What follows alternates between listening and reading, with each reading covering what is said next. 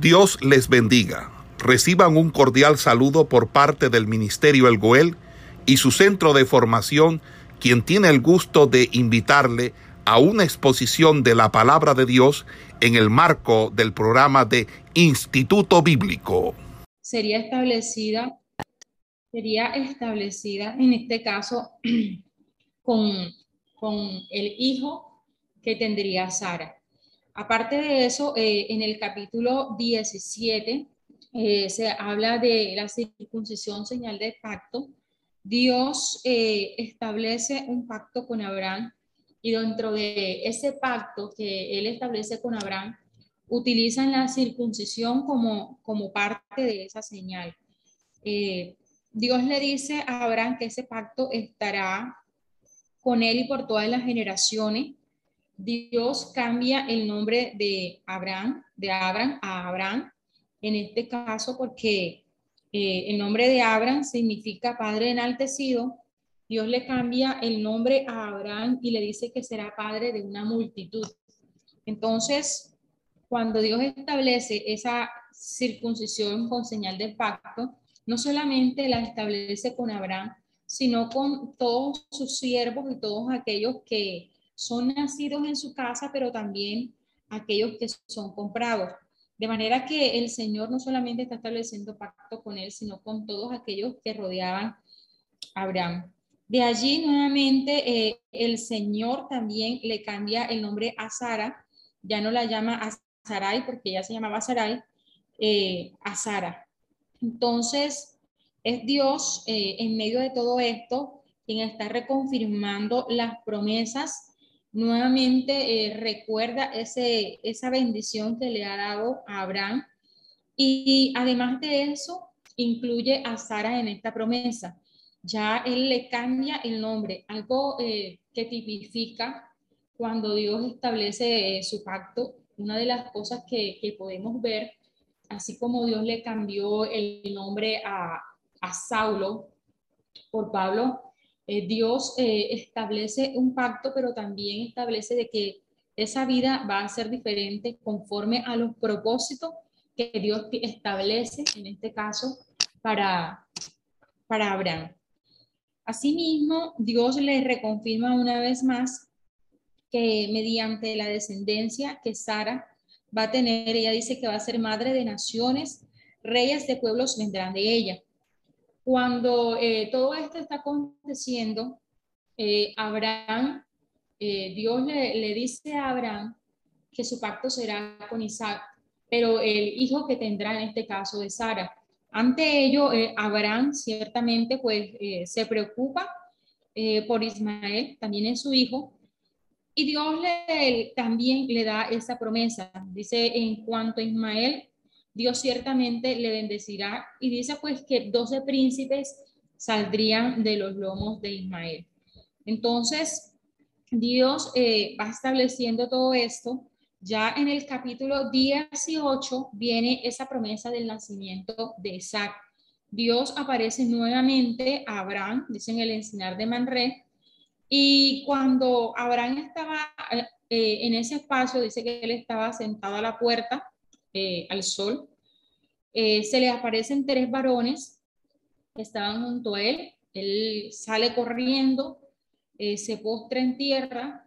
Obviamente Abraham reconoce quiénes son estos señores porque él dice y dijo, Señor, si ahora he hallado gracia en tus ojos, te ruego que no pases de tu siervo. que se traiga ahora un poco de agua y lavad vuestros pies y recostaos debajo de un árbol. Una de las costumbres que se establecían en estos tiempos era la costumbre de la hospitalidad. Eh, vamos a ver eh, en estos capítulos cómo eh, para los tiempos de Abraham la hospitalidad era algo que era muy tenido en cuenta. Entonces, en este capítulo, estos hombres que se aparecen a Abraham, nuevamente dice el Señor, hay uno de ellos que le dice el Señor, en el verso 10 de este capítulo se le da nuevamente eh, esta promesa a Abraham. Dice, de cierto volveré a ti y según el tiempo de la vida, he aquí que Sara, tu mujer, tendrá un hijo. Y Sara escuchaba la puerta de la tienda, pues que estaba detrás de él. Algo que se, que se da a entender es que Sara sonríe cuando escucha esto, pues eh, era humanamente era imposible que ella y Abraham pudieran tener un hijo a su edad. Eh, en estos capítulos hay un capítulo que Dios nuevamente se muestra eh, con otra característica. Y es el capítulo que dice, ¿hay para Dios alguna cosa difícil? Dios nuevamente se muestra como ese Dios todopoderoso, como el Dios que todo lo puede. Si al tiempo señalado volveré a ti, según el tiempo de la vida, Sara tendrá un hijo. Con todo esto eh, que se dan en estos capítulos, eh, aparece un, una parte donde luego de que Lot se fue acercando hacia las tierras y a las tiendas de Sodoma y Gomorra, estos tres varones se dirigen hacia ese lugar. Dice que el verso 16, los varones se levantaron de allí y miraron hacia Sodoma. Y Abraham iba con ellos acompañándolos. Entonces, eh, en este espacio de tiempo, eh, Dios había determinado que la maldad de este pueblo ya había llegado hasta el colmo. Y es donde eh, Dios decide tomar acción sobre el pueblo de Sodoma. En este suceso, en el verso 17 del capítulo 18, Abraham, recordemos que es tratado en la palabra como el amigo de Dios. Por lo tanto, Dios no trata de encubrir y dice que no eh, le, le, haré, le tengo que hacer saber a Abraham lo que yo voy a hacer. De manera que el verso 17 dice, y Jehová dijo, encubriré yo a Abraham lo que voy a hacer, habiendo de ser Abraham una nación grande y fuerte, habiendo de ser benditas en él todas las naciones de la tierra.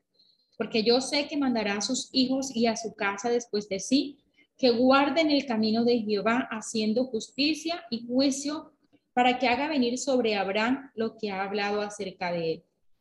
Eh, entonces, aquí, en esta conversación, Dios le dice a Abraham que el clamor contra Sodoma y Gomorra se aumenta más y más, y el pecado de ellos se ha agravado en extremo. Por lo tanto, Dios va a descender ahora, dice, y veré si han consumado su obra según el clamor que ha venido hasta mí, y si no, lo sabré.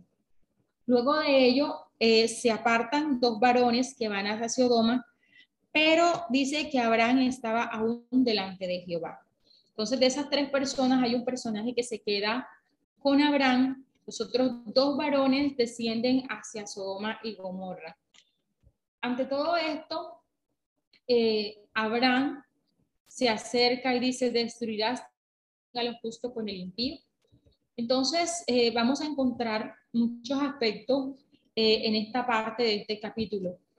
Génesis nos habla mucho acerca del pecado y del juicio. Eh, muy poco se ha dicho sobre la oración.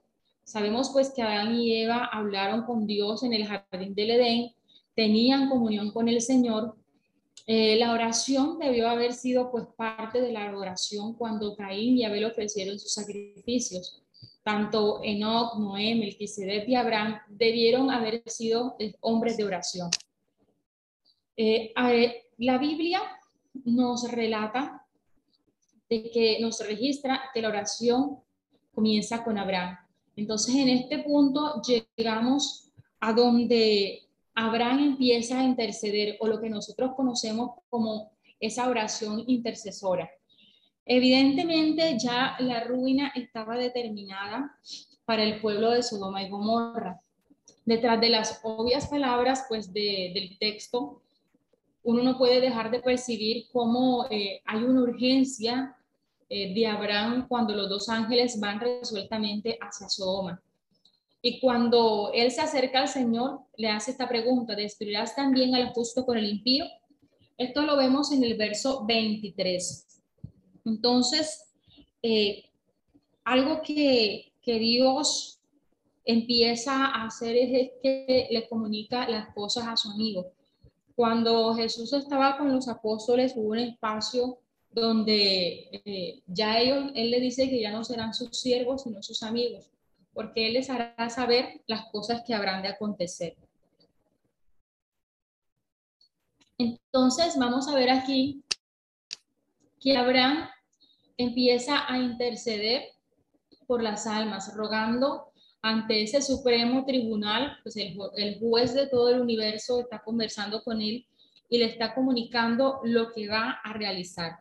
Entonces, Abraham dice, lejos de ti el hacer tal mal, que hagas morir al justo con el impío, y que sea el justo tratado como el impío. Nunca tal hagas. El juez de toda la tierra no ha de hacer lo que es justo. Entonces, Abraham eh, empieza a conversar con el Señor. Ahora, podríamos preguntarnos por qué eh, el Señor deja saber a Abraham que iba a juzgar y a castigar a Sodoma y Gomorra. Le deja saber a su amigo lo que él iba a hacer. Pero también con esto, Dios le hace una advertencia a la humanidad contra los pecados de Sodoma. Recuerden que uno de los pecados que, que se cometían en Sodoma era la homosexualidad, y pecados sexuales. Pero también eh, Dios guía a Abraham a realizar una oración intercesora. Entonces, el juicio que Dios había anunciado las palabras que Dios dice, encubriré yo a Abraham lo que voy a hacer, eh, Dios empieza a tratar a este amigo cuando uno tiene una amistad, hay muchas cosas que uno le cuenta a los amigos. Eh, segunda de Crónicas 27 nos recuerda que Abraham es tratado como el amigo de Dios. Vamos a leerlo de esta manera. Dice, Dios nuestro, ¿no echaste tú los moradores de esta tierra delante de tu pueblo Israel y la diste a la descendencia de Abraham, tu amigo para siempre. Asimismo, eh, Santiago 2.23 nos dice, y se cumplió la escritura que dice, Abraham creyó a Dios y le fue contado por justicia y fue llamado amigo de Dios. Entonces, hay un énfasis en recordarnos que Abraham no solamente es ese padre de la fe, fue contado como justo, sino que también fue amigo de Dios. Entonces, esa parte de cultivar eh, esa intimidad, de conocer más al Señor, no solamente por lo que Dios promete, sino también porque Dios le revela, hay una revelación de parte de Dios hacia aquellas cosas que, se van a hacer. Asimismo, en Isaías 48.1, Dios mismo se refiere a Abraham como su amigo. Los amigos comparten sus secretos eh, y sus planes el uno al otro.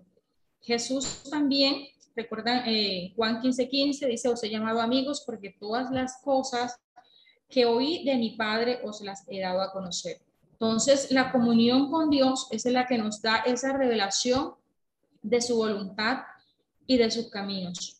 Entonces, en este capítulo eh, vemos obrar, vemos un obrar eh, sobre un principio que se halla a través de las escrituras. Y es que Dios no hará nada, sino que lo revelará a sus siervos los profetas. Eso lo podemos encontrar en Amos 3.7. Dios eh, cuando va a, viene juicio o va a establecer algo sobre las naciones eh, o sobre un pueblo en específico que tiene comunión y que tiene una relación con Dios, comparte esos planes con, con su siervo. De ahí que dice, porque no hará nada Jehová el Señor sin que revele su secreto a sus siervos los profetas. Entonces, muchas veces eh, hemos escuchado, particularmente para este tiempo, eh, donde tantas cosas están aconteciendo en nuestro país y donde tantas cosas se están moviendo en las naciones, Dios, eh, a través de su palabra, nos ha revelado y nos ha mostrado que todas estas cosas van a suceder. Pero eh, debemos tener esa comunión con el Señor para que nosotros podamos saber de que en realidad estas cosas van a suceder. Entonces, la, segunda revelación que se dio eh, en esto es que también Dios eh, tenía un propósito con, con este pueblo y era que este pueblo debía guiar a sus hijos en cuanto a los caminos del Señor para hacer lo correcto. De allí que el Señor dice eh, en el capítulo 19, Denme un segundito, se me movió aquí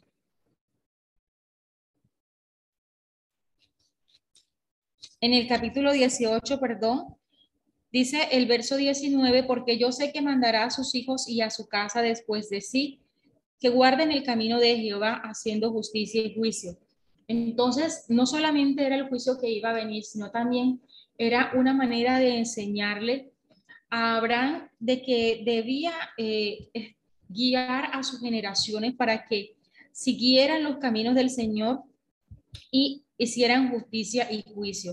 Entonces, eh, el capítulo 18 nos muestra cómo eh, Dios estableció un juicio, anunció ese juicio para Sodoma y para Gomorra, pero no solamente eh, era una cuestión de destrucción o una catástrofe natural. Los sodomitas, como la gente de los días de Noé, eh, eran una civilización eh, rebelde, no tenían temor y vivían impiamente.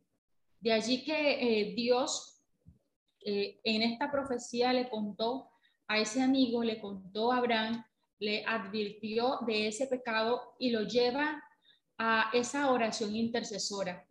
Eh, ¿Cuál era la responsabilidad de Abraham? De enseñar a sus hijos a que siguieran los caminos del Señor, pero que también eh, se levantaran en la brecha a orar por los demás.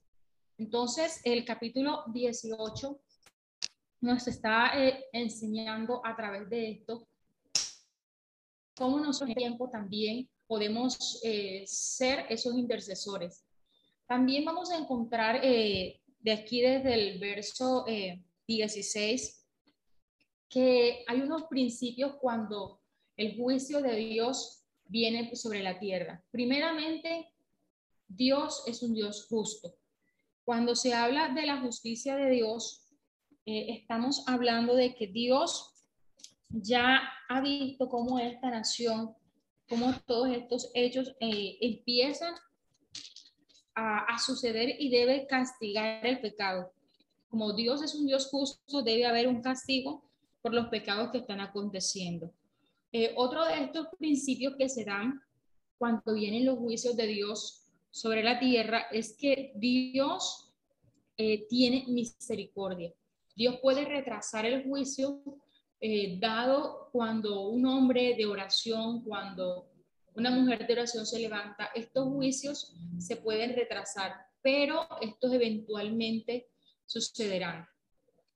Otro principio es que Dios es el juez de toda la tierra y juzga a todas las naciones. De allí que podemos ver que Abraham le dice eh, en el verso 24, el 25, perdón, lejos de ti el hacer tal que hagas morir al justo con el impío y que sea el justo tratado como el impío. Nunca tal hagas, el juez de toda la tierra. Entonces, Abraham cuando está orando reconoce de que Dios es el juez de toda la tierra, que juzga ciudades, que juzga las naciones, pero también eh, Dios enfatiza eh, en esta parte de que tenemos una responsabilidad ya sea como familia, ya sea como una tribu, ya sea como una nación. Entonces, el juez de toda la tierra es quien juzga. Eh, otro de los principios que se establecen cuando los juicios de Dios vienen sobre la tierra es que el tiempo del juicio de Dios es flexible. ¿Qué quiere decir esto? Que puede ser retrasado, que puede eh, permitir que la gente se arrepienta a causa de una oración intercesora eh, o causa del arrepentimiento. Eso también lo podemos ver cuando eh, Dios envía a Nínive al varón para que profetice eh, sobre esta tierra, porque había muchos en este caso. Entonces podemos ver cómo eh, la oración de, intercesora y los tiempos de Dios pueden ser flexibles cuando un justo también se levanta en oración.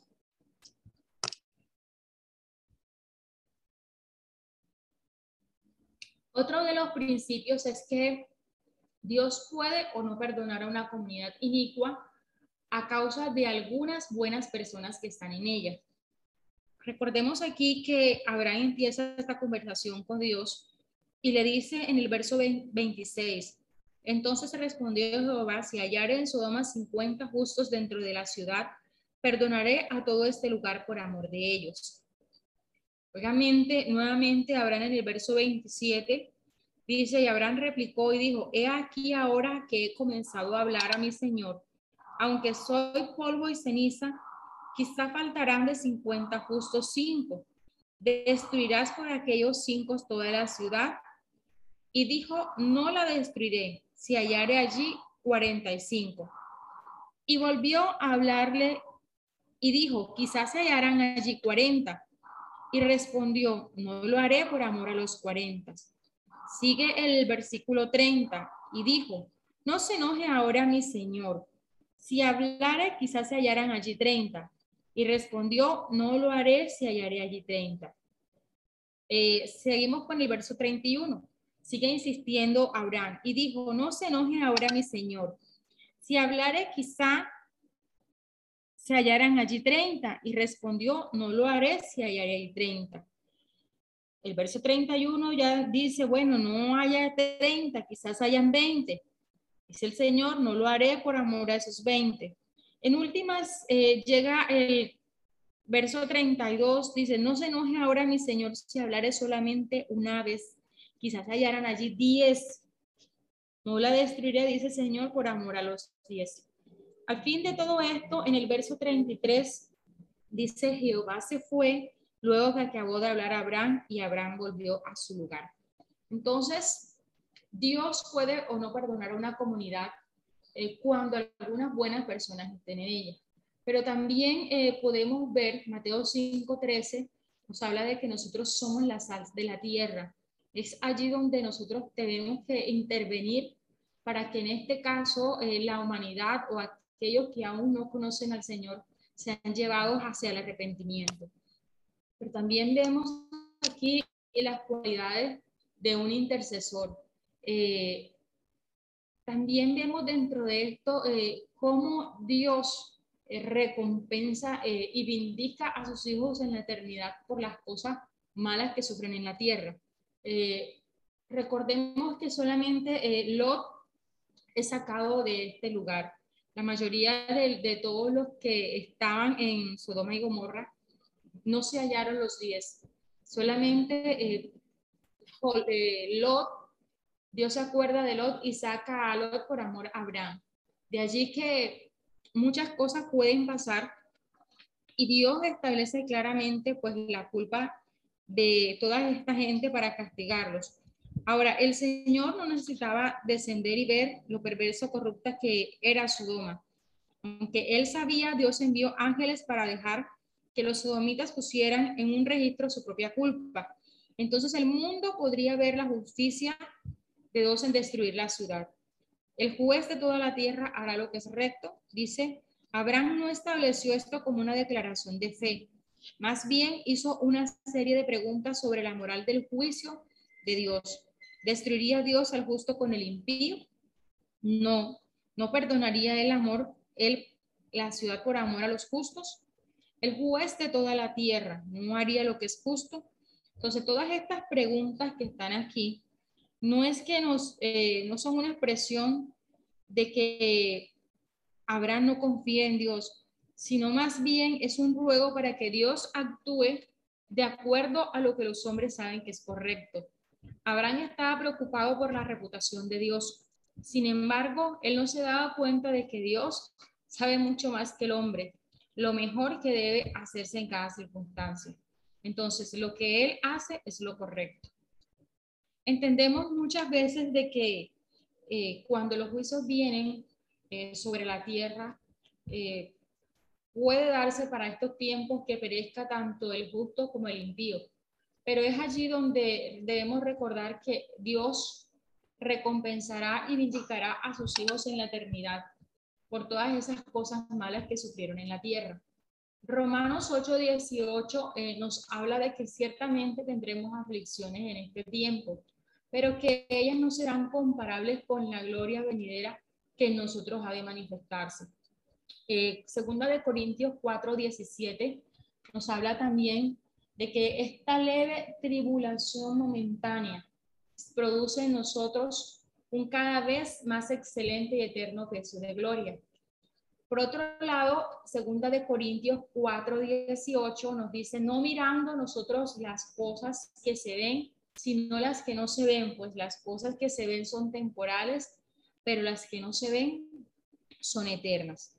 Entonces, con todo esto, estamos recordando de que Dios en su palabra nos recuerda de que, no, de que tendremos esas recompensas de acuerdo al tiempo pues que estipule Él en la eternidad. Y Él recompensará a todos aquellos justos que hayan padecido en la tierra. Ahora, eh, la oración de Abraham nos enseña también muchas cosas. Eh, una lección o varias lecciones que podemos encontrar en Génesis 18 es la intercesión de Abraham. Así que él es conocido como ese amigo de Dios, pero también podemos ver que él era amigo del hombre. Él ya había probado esto, pues arriesgando su vida para rescatar a los hombres y mujeres de Sodoma que habían sido tomados cautivos. Recuerdan que ya esto, eh, cuando él tomó a todos sus siervos y se fue a liberarlos en ese tiempo. Pero la perversión de los sodomitas debe de haber sido aún más repulsiva a Abraham que a Lot. Lot estaba, dice la palabra, que él estaba abrumado por la conducta de estos malvados. Pero la comunión con Dios era la que podía haber llenado el corazón de Abraham por amor a su prójimo. De allí que el conocimiento de, de esa inminente destrucción por los sodomitas le llenó de lástima y preocupación por ellos. Él rogó por su vida con el mismo abnegado espíritu que había mostrado cuando los rescató. Ahora, con seguridad, él debió haber pensado en Lot, pero no lo nombró. Aquí no vemos que eh, él le haya dicho, Señor, acuérdate de Lot. Su oración era que la ciudad fuera perdonada y que los justos fuesen salvados de la destrucción. Ahora, en esta oración de Abraham vamos a encontrar varias características y una gran intercesión descrita en la Biblia. Él rogó con denuedo para que Dios perdonara a los malvados por amor a los justos. Él basó su fe en el carácter de Dios y oró para que el honor del Señor se mantuviera como, como correspondía al juez justo de toda la tierra. Ahora, Abraham combinó una humildad y una reverencia, pero también una audacia de la fe. Por eso se atrevió a decirle al Señor 50, Señor, bueno, 45, 40, 30, Señor, bueno, sino 20, hasta que eh, llegó a 10. Y podemos ver aquí la audacia de la fe. Dios es el Señor de todo y Abraham Solamente dice la palabra que somos polvo y ceniza según Génesis 18, 27. Ahora, que él discutiera con Dios como lo estaba haciendo, podía parecer presuntuoso o podía parecer demasiado atrevido. Por eso él varias veces decía, dos veces dijo, no se enoje ahora mi Señor. Entonces, eh, Abraham eh, fue persistente en su ruego. Cada petición asegurada le alentaba a pedir aún un, poco más.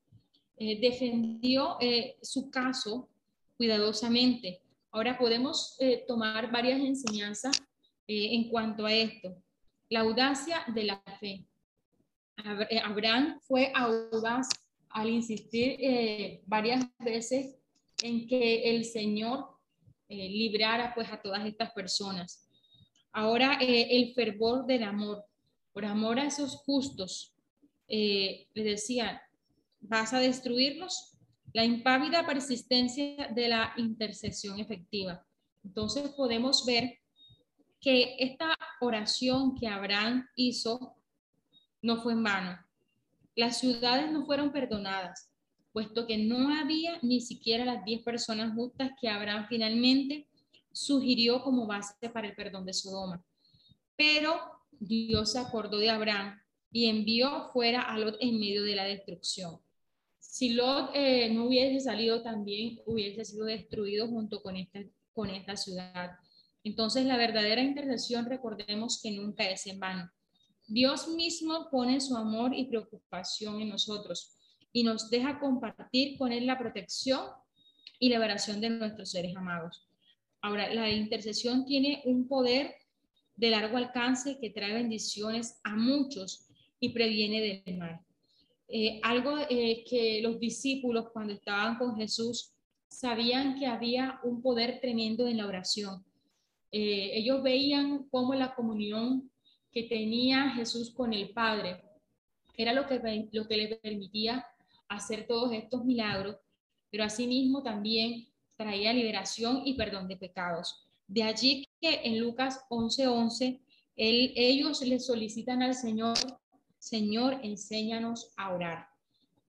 Entonces, eh, en medio de todo esto que acontecía, hay muchas enseñanzas que nos llevan a entender de que Dios está obrando eh, de manera profunda en todo esto. Entonces, eh, Dios trae destrucción y trae liberación, en este caso, para Lot y su familia. Los pecados de Sodoma Recuerden que ya Sodoma había sido, dice que el clamor del pecado había llegado tan fuerte hacia ellos. Estos dos varones que se descendían hacia Sodoma no tuvieron que pedir evidencias. Ellos vieron por sí mismos que los hombres de esta ciudad, eh, con excepción de Lot, estaban abiertamente inmensos en los pecados de la homosexualidad, la maldad y la violencia. Entonces Lot conocía a sus vecinos. Por eso insistió en que estos varones vinieran a su casa. Él hizo la invitación para protegerlos de los sodomitas. Los sodomitas trataron de forzar a Lot a romper el código sagrado de hospitalidad que obligaban al anfitrión a proteger a sus invitados aún a riesgo de su propia vida. Ellos demandaron de él que les entregaran los varones para que pudieran satisfacer su pasión lujuriosa. Ahora, eh, Dios dice en uno de los versículos, descenderé allá. Entonces, no, ¿qué otra evidencia necesitaba Dios para condenar a esta ciudad a través de la destrucción? Algo que eh, el Señor eh, castiga en Sodoma y Gomorra es ese pecado de la homosexualidad. Entonces, eh, a pesar de que Abraham oró, intercedió para que los perdonara, ¿Qué se encontró en Sodoma? Se encontró pues eh, un pecado eh, que abundaba en ese tiempo y era el pecado de la homosexualidad. Ahora, eh, la homosexualidad es castigada.